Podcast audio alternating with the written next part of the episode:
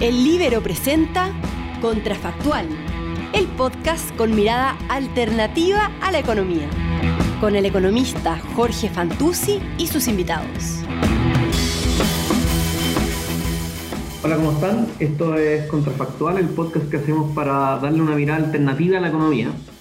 Eh, y para hablar de temas tan interesantes como el que nos convoca hoy, que es eh, la ley de etiquetado. Ya vamos, ya vamos a, explicar un poco de qué se trata. Bueno, todo, todo yo creo que hemos visto los, los, discos pares en, los, alimentos, ¿no es cierto? Estos, estos hexágonos negros. Bueno, de eso vamos a hablar hoy. Y para eso tenemos eh, como invitado a Nano Barahona. Nano está terminando su doctorado en economía en Stanford y ya está preparando maletas para eh, comenzar eh, eh, su trabajo como profesor de economía en la Universidad de Berkeley. Así que, Nano, muy bienvenido. Muchas gracias por aceptar la invitación para, para, contarnos de tu investigación. Hola, Jorge. Gracias a ustedes por, por invitarme. Estoy muy contento de estar acá. Oye, Nano, a ver si podemos partir de, de, lo más básico. a ver si no, no, nos puedes contar en qué consiste la, política pública. Yo sé que los que nos están escuchando, todos, hemos visto esto y, nos acordamos y, nos acordamos de qué se trata y una política pública no tan, no tan antigua, más o menos reciente. Pero tal vez, eh, de la mano, mientras nos cuentas de qué se trata la política pública, los detalles, tal vez contarnos un poco cuáles fueron las dudas que se plantearon, digamos, en la discusión pública eh, cuando, cuando se estaba discutiendo el, el, el proyecto de ley en ese minuto. Sí, obvio. Mira, la política pública, obviamente que tiene diferentes dimensiones, diferentes como regulaciones adentro. Una que yo creo que es la más, la más obvia y la que se nos pone al frente de los ojos todo el rato es que aquellos productos que contienen concentración de ingredientes críticos, tales como el azúcar, las calorías, el sodio o la grasa saturada, que su concentración de nutrientes críticos está sobre ciertos límites regulatorios, van a recibir un sello de advertencia que tiene que ir al frente del paquete que dice alto en azúcar, alto en calorías, etc. La regulación tiene otras dimensiones, como por ejemplo la prohibición de publicidad en espacios para niños, o sea, en los horarios de, de la mañana a la tarde-noche. No pueden salir comerciales en la televisión, por ejemplo, con productos para niños. Los productos también no pueden tener en su caja publicidad dirigida hacia los niños, que son las famosas caricaturas de las cajas de cereales. y lo otro que tiene es que no se pueden vender productos cerca de los colegios, productos con, con alto zen cerca de los colegios. Ok, entonces son muchas cosas. Tú, tú te enfocaste especialmente en, en la venta en supermercados, ¿cierto? Claro, nosotros vemos datos en venta en supermercados y nos concentramos principalmente en el efecto que tiene el sello propiamente tal, que va en la parte frontal de la carátula. Oye, antes, antes que, que vayamos a eso, el, hay algo interesante de esta política y es que, eh, por, lo menos la parte de los sellos, la, la otra son prohibiciones, digamos, más, eh, un poco distintas, pero la, la, parte de los sellos interesante porque eh, básicamente se trata de darle más información al consumidor, ¿no es cierto? No es como que se prohíba algo, como que es simplemente informe al consumidor de una manera visible lo, lo, que está, lo que está comprando. Esto a, mí me, me recuerda mucho la el famoso Natch de, de Taylor, el, el, premio Nobel, ¿no es cierto?, de, de, Economía del Comportamiento y estos, estos como empujoncitos que él siempre habla. Eh, tiene algo de eso, ¿no es cierto? Sí, tiene algo de eso. Es, de hecho, esa es una pregunta súper interesante porque uno podría pensar que el sello entrega información. Uno podría tener un modelo alternativo en donde uno podría pensar que el sello te da como un empujón más parecido a lo que hay en la caja de cigarros, por ejemplo. En la caja de cigarros te muestran una foto fea de un pulmón horrible y eso como que te da un poco de repulsión y tú dices, bueno, mejor no me compro esta caja o incluso hay gente que la tapaba con estas carátulas. Y, otra alternativa es que esto sea información y lo que nosotros tratamos de mostrar en el paper es cuál de estas dos cosas, a través de cuál de estos dos mecanismos las etiquetas están cambiando el comportamiento y lo que encontramos es que pareciera ser información lo más importante. O sea, lo que mostramos en el paper es que los etiquetados fueron muy útiles para los productos que la gente pensaba que eran sanos y sorprendentemente aprendieron que no. Mientras que otros productos en donde la gente ya sabía que eran altos en calorías o altos en azúcar y recibieron un sello, esos productos tuvieron mucho menos efecto porque el mecanismo informacional los afecta mucho menos. Porque ya sabían la información, digo. Porque ya sabían la información, entonces el sello no te está enseñando nada nuevo. Perfecto. Oye, bueno, vamos, vamos a lo primero. ¿Qué, es lo que observaron eh, en términos generales, si quieres, agregado, una vez que se implementó esta política de los sellos en, los productos en supermercados?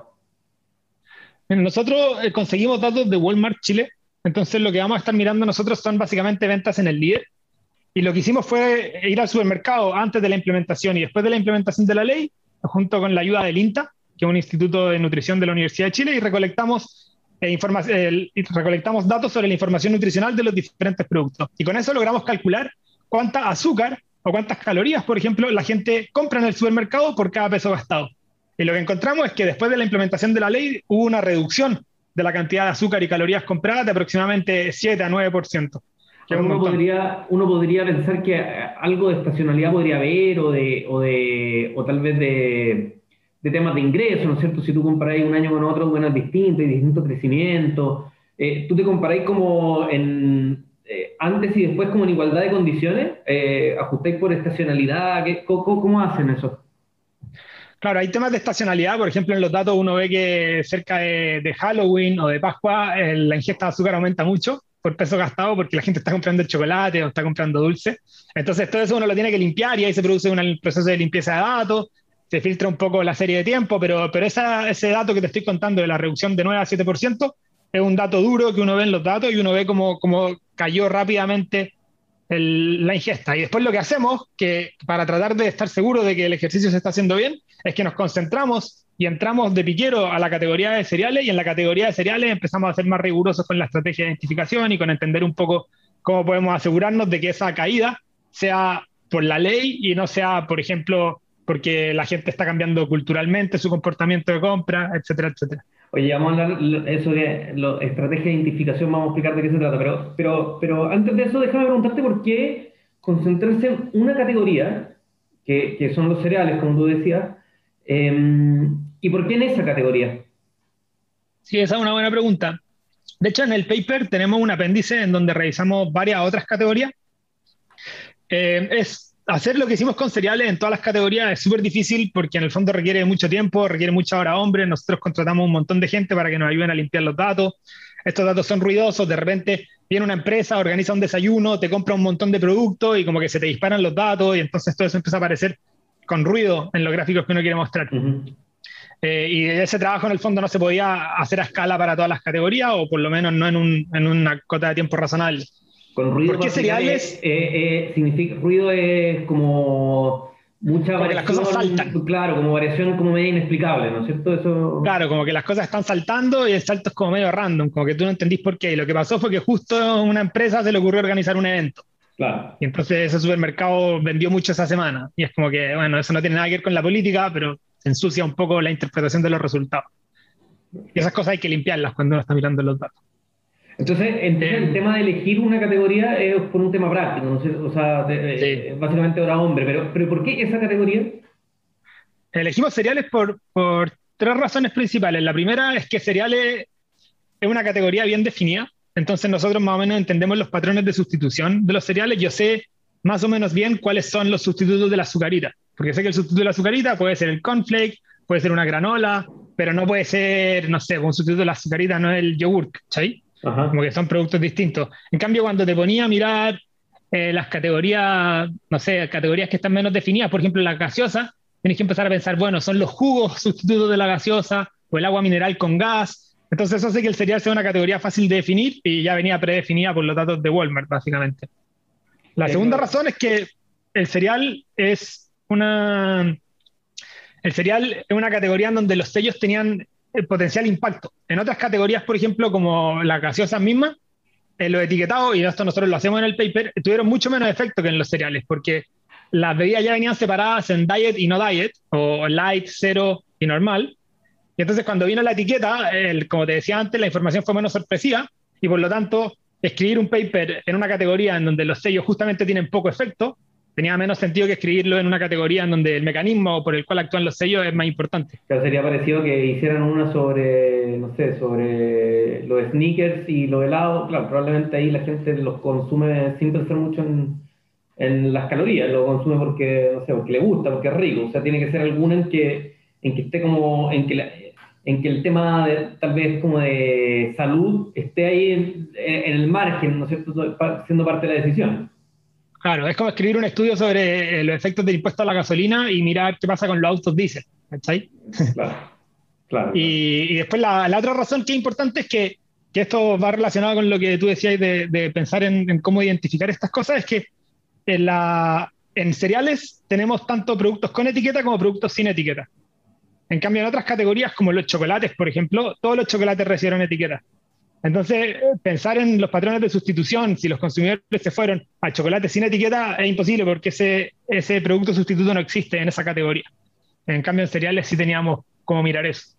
Oye, y, agarrándome de eso, eh, ustedes comparan, a ver si, si, tal vez puede explicar ese, este, como ese primer cálculo que hicieron, ustedes comparan entonces los cereales con etiqueta y los cereales sin etiqueta antes y después de la intervención, antes y después de que les pusieran los sellos, y, calculan eh, la diferencia en consumo a partir de entonces del de, en consumo total, eh, a partir de los sellos, ¿no es cierto? ¿Cómo, hicieron eso? Claro, porque uno, hay como varias cosas que se podrían hacer. Uno, por ejemplo, podría mirar qué pasó con los cereales sin sello, o con los cereales con sello, perdón, antes y después de la ley. Y uno podría ver, que es lo que uno ve en los datos, que los cereales con sello em, bajaron sus ventas pero sería difícil atribuir ese, esa reducción de ventas a la ley, porque podrían estar pasando muchas otras cosas en el mismo periodo de tiempo. Por ejemplo, podría ser que, que no sé, pues que en Chile hubo una mini recesión económica, por ejemplo, que los hogares simplemente, no sé, pues justo llegó el invierno en junio cuando se implementó la ley y dejaron de comer cereales, que se llaman vacaciones de invierno. O una tendencia por productos más naturales, más... Claro, que esté cambiando la cultura en el país. Exacto. Entonces, hacer esa comparación eh, antes y después eh, es un poco complejo en términos de asegurarnos de que estemos capturando el efecto de la política sobre los comportamientos de compra. Y lo que hacemos entonces es que además comparamos, ah, comparamos antes y después, pero además comparamos qué pasa con cereales con sello y cereales sin sello. Y lo que mostramos en el gráfico es que antes de la implementación de la ley, las ventas de los cereales con sello y sin sello van pegadas súper de la mano. Por ejemplo, no sé, pues en el verano eh, decrece mucho la venta de cereales porque los niños tanto cereales con sello como sin sello, la venta de cereales decrece más o menos lo mismo, antes de la ley. Entonces se va moviendo muy parecido. Y una vez que se implementa la ley, se puede ver gráficamente cómo se dividen estos dos patrones de venta y la venta de cereales con sello disminuye, mientras que la venta de cereales sin sello aumenta. Y eso uno, a eso le puede dar algo más parecido. Se rompe el paralelismo. Esa es la, esa es la lógica. Eran paralelas y más que romper el paralelismo, eran paralelas y como que se separan estas dos líneas paralelas y después uno tiene dos líneas paralelas que van en, diferente, en diferentes altitudes. Perfecto, cambia, cambia la distancia. Claro, cambia la distancia entre las dos líneas. Oye, y, bueno, ¿ese, ¿ese, efecto cuánto es? Ese efecto, eh, si uno compara así los números, los números crudos, es más o menos un 26% de diferencia entre las cantidades demandadas de productos con sello y sin sello antes y después. O sea, uno podría interpretar esto como que relativo a los productos sin sello, los productos con sello redujeron sus cantidades vendidas en 26%. perdón, aquí es una precisión solamente, pero cuando dices cantidades vendidas, ¿son efectivamente cantidades o es... Son eh, gramos de cereal. no, son, gramos, de cereal. Sí. O sea, cantidad, cantidad. Eh, claro. Ya, perfecto. Claro, por eso no quise decir ventas, porque ventas es como confuso, puede ser en peso o puede ser en gramos no, ya, perfecto, de gramos. Entonces se disminuyó la, en un 26% los gramos de cereales con sellos comprados a partir de la implementación de la política. relativo a los sin sello, relativo a los sin sello, porque acá están las dos cosas pasando, disminuyen uno y aumentan lo otro. Ese es como el grupo de control, ¿no? Ahora la, la, gente está mucho más acostumbrada a pensar en temas de grupo de control por, por las vacunas del, del, del, COVID, ¿no es cierto? O sea, de, de cómo se hacían los test. Entonces, como que tu grupo control son los, los sin sello y relativo a ellos cae un 26%. sí, es un, poco más complicado porque acá eh, es difícil hablar de grupo de control porque en un experimento ideal a uno le gustaría que el grupo de control no se vea afectado por el tratamiento y, y como acá estamos mirando efectos de, de, equilibrio, o sea, estamos pensando en que los sellos no solo afectan a los productos con sello, sino que también afectan a los productos sin sello porque hay patrones de sustitución. Son sustitutos, claro. Exactamente. Entonces, nosotros, claro, tratamos de tener cuidado con la interpretación de ese gráfico y por eso te digo todo el rato como decreció en términos relativos al otro producto, pero en verdad las dos cosas se están afectando. Oye, y eso, eh, eh, de hecho, para allá, te quería llevar, porque uno, antes de, antes de conocer ese número, que es un número grande, ¿no es cierto? Un número importante, o sea, uno ahí ya puede decir, mira, sí, que la política pública eh, funcionó. Pero, pero puede, puede estar cayendo ese consumo relativo al otro por distintas razones. Por ejemplo, puede ser que se, em, con, traiga la demanda, es decir, se reduzca la demanda por productos con sello y aumente la demanda de productos con sello, porque son sustitutos, sin sello, perdón, porque son sustitutos, ¿no es cierto? Puede ser que los productores, o sea, los oferentes, digan, ¿sabes qué? Yo eh, veo que se, que se redujo la demanda de estos productos, así que voy a empezar a transformar mis productos con sello en productos sin sello. Le voy a reducir el azúcar, le voy a reducir las calorías y cosas de poder vender sin sello. Y puede pasar que también existan ajustes como de precio eh, eh, al mismo tiempo, ¿no es cierto? Que, si, si, si, estoy transformando mis productos, bueno, sean más costosos y eso suba los precios. Bueno, entonces, eh, ¿cómo, ¿cómo, interpretan o cómo desglosan ustedes este 26%? Claro, mira, déjame, déjame ir por parte, porque lo que hacemos en, en el paper, primero mostramos a través de los datos, con gráficos simples, mostramos todas estas cosas que están yendo hacia diferentes lugares y nos están informando qué está pasando en los datos, pero que como tú dices es difícil hacer interpretaciones causales, es difícil hacer un desglose. Y después lo que hacemos hacia el final del paper es que desarrollamos un modelo económico y, ese modelo económico lo alimentamos con los datos y usamos el modelo económico para la interpretación causal a las cosas que estamos viendo. Entonces, como que se necesita un modelo porque, como te decía antes, como, como acá son como acá todos los productos están afectados unos al otro, hay patrones de sustitución, las firmas están respondiendo a los cambios en demanda, necesitamos todo eso ponerlo en un modelo que considere tanto oferta como demanda y ese modelo es el que vamos a estimar usando los datos y vamos a usar el modelo para pensar en, contrafactuales. Cuando tú hablas de modelo, estamos hablando, eh, yo sé, yo sé que yo sé que es más sofisticado esto, pero está eh, eh, estamos hablando más o menos de de oferta y demanda, ¿no es cierto? Separar por un lado los efectos de oferta y por otro lado los de demanda y ver, y ver cómo, cómo están interactuando las dos curvas y por qué se termina en un equilibrio que es 26% menor. Esa, esa, es más o menos la, lógica. Exacto. Y qué parte viene de un lado, qué parte viene del otro lado, y todo eso uno, lo descompone haciendo supuestos un poco más fuertes que vienen del modelo. Y ustedes efectivamente encuentran que por un lado se contrae la demanda y por otro lado, eh, ¿qué quiere decir que se contraiga la demanda? Que, eh, los, consumidores, los consumidores empezaron a preferir más productos sin sello que con sello, y por otro lado que los productores empezaron a cambiar su formulación de productos, ¿cierto? Sí, exacto. Encontramos varias cosas interesantes. Mira, lo primero, como tú dijiste, en ese 26% tenemos consumidores que están sustituyendo de productos con sello a productos sin sello. Lo segundo que encontramos es que nosotros eh, le preguntamos a los consumidores, antes de la política, cuánta azúcar o cuántas calorías tú crees que hay en cada uno de estos productos. Y después lo que vimos es que separamos los productos entre, bueno, productos que se pensaban tenían pocas calorías y poca azúcar, y productos que se pensaban tenían altas calorías y alta azúcar. Y esos productos, muchos agarraron sello igual. Y lo que vamos a encontrar en, esta misma, en este mismo gráfico que te contaba es que los productos que la gente pensaba que eran bajos en calorías y bajos en azúcar, fueron los que redujeron más todavía sus ventas. Entonces ahí ya tenemos evidencia que nos muestra que acá hay un tema de información y que los consumidores están cambiando su patrón de compra a los productos en donde los sellos fueron más sorpresivos. Esa es la demanda, ¿no es cierto? Eso en el lado de la demanda. Eso en el lado de la demanda y también nos enseña un poco sobre los mecanismos, que acá la información es lo que está importante.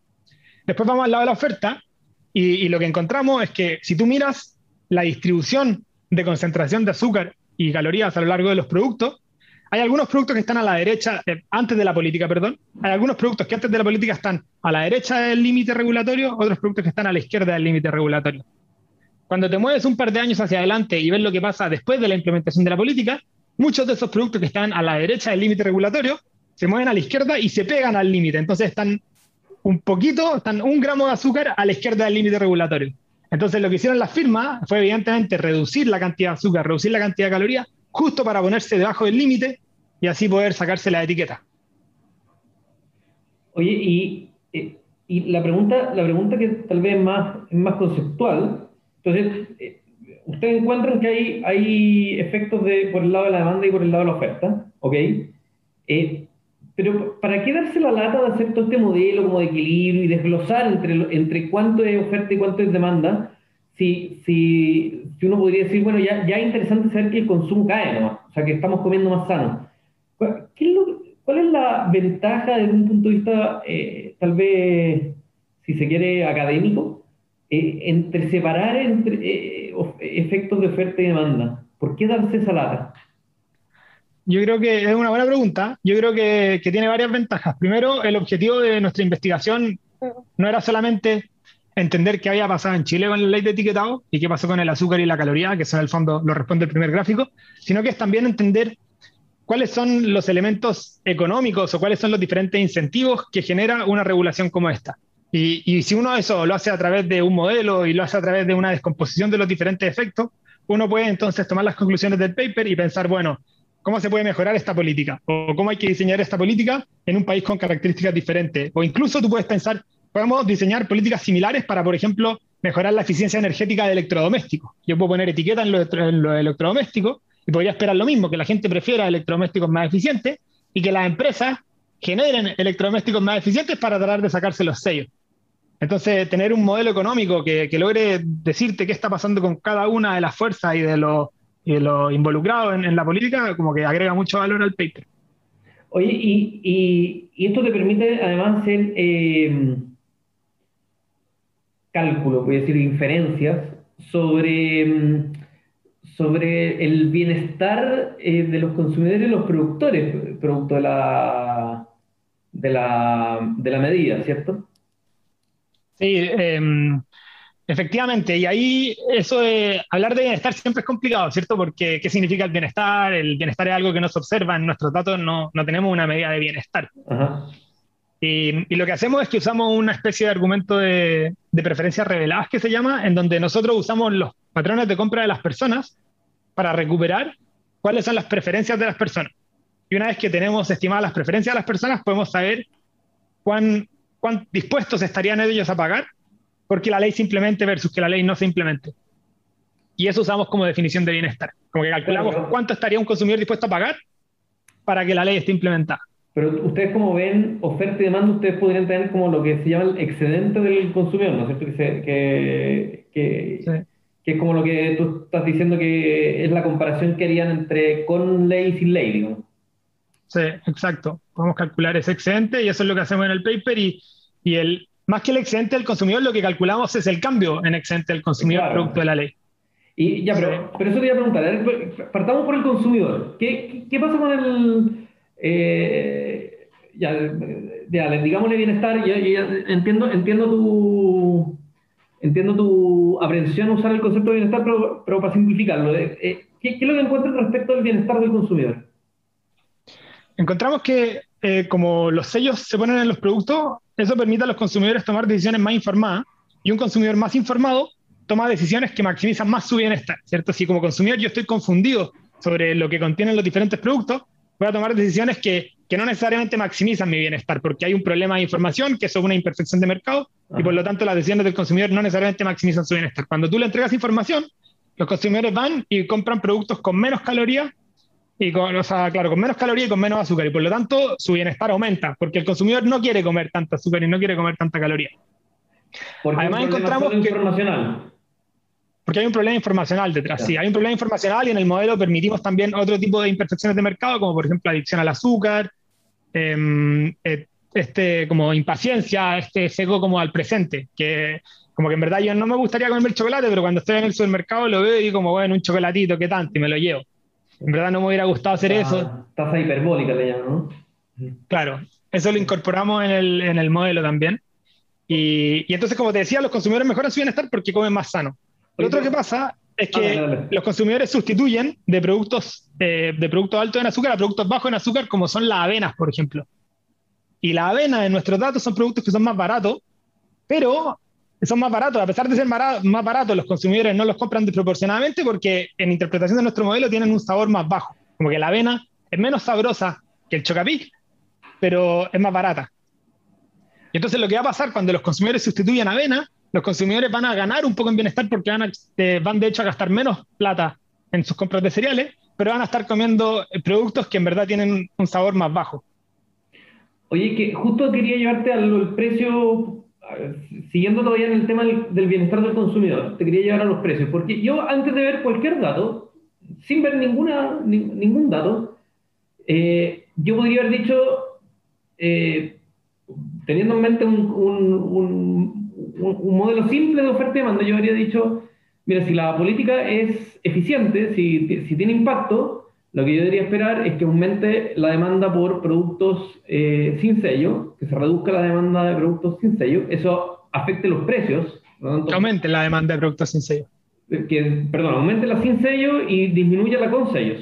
Sí. Eh, eh, eso afecta a los precios eh, solamente por un efecto de demanda, ¿no es cierto? entonces puede ser que por ahí el tema del bienestar algo, algo se afecte. Por ejemplo, los que no le importan los sellos, o sea, consumen productos alta, altos en, calorías o azúcares, van a seguir haciéndolo a un precio menor y con eso salen ganando, por ejemplo. y por otro lado, un efecto de que los productos sin sellos eh, si es que tienen mayores costos de producción, que, asumo que, lo, lo, deben tener, entonces ahí los que, los que tienen una preferencia por productos sanos tal vez también salen un poco perdiendo, porque le, empieza, le ofrecen más, pero, pero bueno, pero son productos que son más caros de producir. Entonces, ¿todo esto entra en la juguera? Sí, todo esto entra en la juguera. Eh, de hecho, toda la razón, lo que vemos nosotros es que los precios de los productos sin sello aumentan como en un 5,5% en relación con los productos con sello. Y como tú mismo dijiste, esto viene por dos razones. Primero, porque como, lo, como la gente aumenta su demanda por productos sin sello, las firmas pueden cobrar precios más altos, porque hay más demanda, suben los precios. Y por otro lado, muchos de esos productos sin sello son justo los productos que reformularon. Y la reformulación en la categoría de cereales es muy difícil, porque si yo voy y le saco el azúcar a los cereales, el cereal se me desarma, como que se convierte en, un polvo. El, azúcar es súper importante para darle estructura al cereal. Y lo, y lo que tuvo que hacer la industria fue reemplazar eh, el azúcar por, por eh, sustitutos que se habían desarrollado en la industria de, de, los diabetes, que se llaman poliolos o, o, maltioles, que son mucho más caros que el azúcar. Y eso hizo aumentar los costos de producción y eso lleva a un aumento de precios también. O sea, ya, para los productos sin sello, aumenta los precios por, por, oferta y por demanda, y pese a eso aumenta su consumo. Y, claro. Y ves eso relativo al otro. Relativo al otro. Sí, sí. Y, y, y tenéis consumidores eh, eh, que no consumen, bueno, es que tú no veis los consumidores específicamente, pero, pero consumidores que tal vez no tienen una preferencia por productos sin sello, le da lo mismo la información, no cambian su comportamiento y que salen ganando simplemente por una disminución del precio en, en productos con sello. Claro, esa heterogeneidad podría existir y eso en el fondo pasa en algunos consumidores y el modelo como que captura eso de una forma más o menos parsimonia. Pero, pero lo que sí hacemos con datos como, como duro es que miramos un poco de heterogeneidad y es bastante sorprendente que los efectos de, de, sustitución, ese 26% del que hablamos al principio, es bastante homogéneo en la población. O sea, gente de, de estrato socioeconómico más bajo o gente de estrato socioeconómico más alto reaccionaron muy parecido a la política vemos efectos un poco más fuertes en la gente que tiene un poco más de edad. Ya. Pero en términos socioeconómicos o... Eh, sí, en términos socioeconómicos es bastante, bastante parejo. No, genio. Oye, y bueno, y entonces te quiero preguntar por el lado del productor, porque de nuevo, sin ver ningún dato, yo qué es lo que esperaría, yo diría, yo había dicho, oye, sin la ley, si a los productores les eh, eh, pudieran salir ganando con esto, lo harían sin la necesidad de la ley. ¿no es cierto? si que llegara a convenir, lo harían sin necesidad de estar obligados. Pero no, pues no lo hacían, o, tal vez lo hacían de manera encubierta, ¿no es cierto? Eh, de la manera en que presentaban sus productos, no encubierta, sino que tal vez eh, de una manera más implícita, mejor dicho, eh, de la manera en que presentaban sus productos, pero, pero, pero eventualmente hay efectos de nuevo que se, que se contrapesan con los productores eh, y que tal vez ganan por un lado, pierden por otro. ¿Qué, ¿Qué, es lo que encuentran respecto de ello? ¿O pudieron ver algo respecto de ello?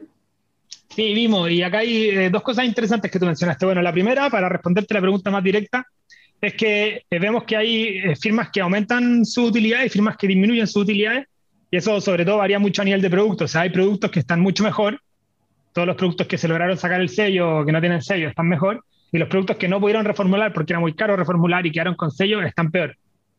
Eso es algo que, vemos en los datos y, eso, y eso es así. Ahora, con respecto a si es que las firmas ganaran, o las firmas que ganan, por ejemplo, ¿por qué no implementan la política ellos mismos? Es bastante difícil hacer eso sin regulador, porque lo primero es que sin regulación eh, yo puedo poner lo que quiera en mi caja de cereales. Entonces, por ejemplo, muchos de los productos que vieron afectadas sus ventas harto son productos que la gente pensaba que eran sanos, como te contaba, pero que agarraron un sello igual, y son productos que en la carátula tenían ponte que una persona haciendo deporte, ¿cachai?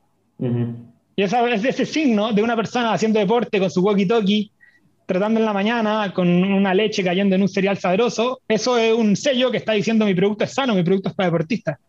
Pero eso es como, es como cualquiera puede decir eso y sin regulación no podemos, no podemos definir quién dice qué en la Pero la empresa igual se posicionaban, digamos, de la manera que presentaban su producto, por eso habla de esto como de la forma implícita en que presentan sus productos.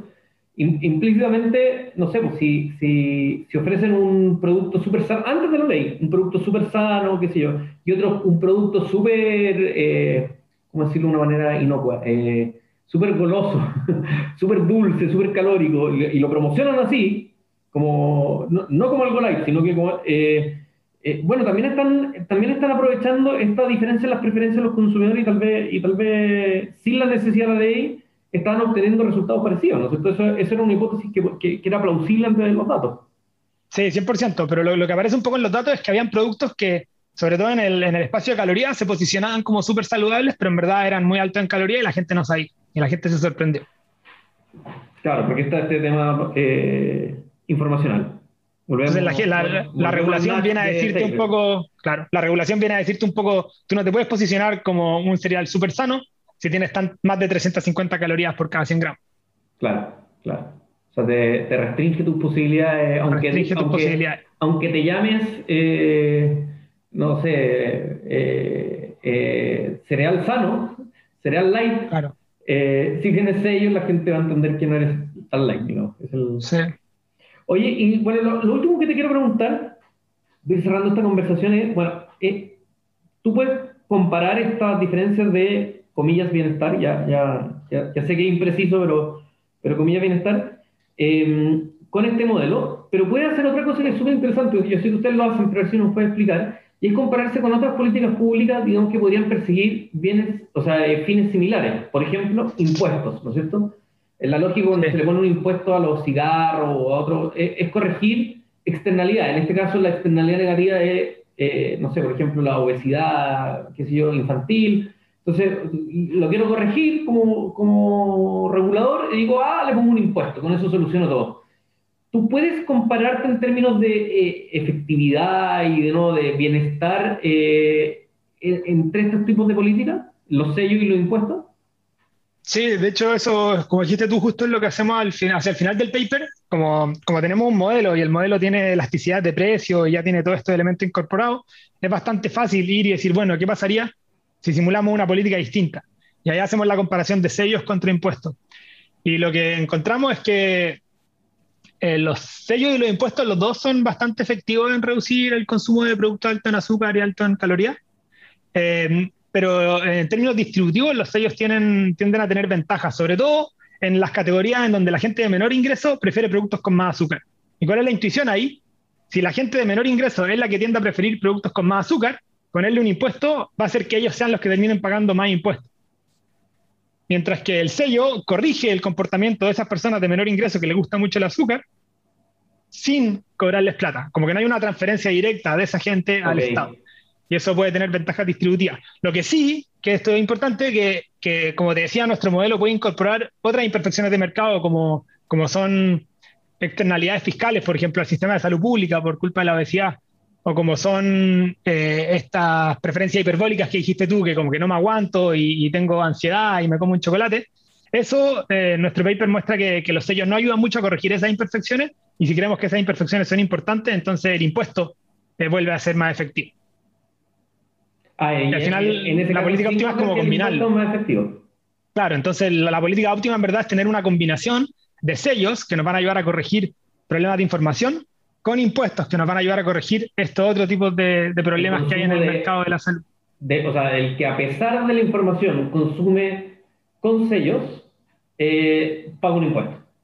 claro. O sea, por ejemplo, un, un, ejemplo muy bueno es que eh, pareciera ser por los datos que la política no ayudó mucho a disminuir la venta de chocolate. Y uno tendería a pensar que los chocolates sí son un producto que a mucha gente le gustaría consumir menos porque lo hace engordar.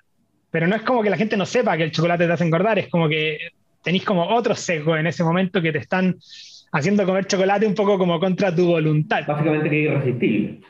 Claro, eh, pero si el chocolate fuese más caro, quizás te resistirías más. igual también el bolsillo duele. Claro, tal vez te restringirías un poco, digamos, pero claro, la gente... Oye, eh, súper interesante.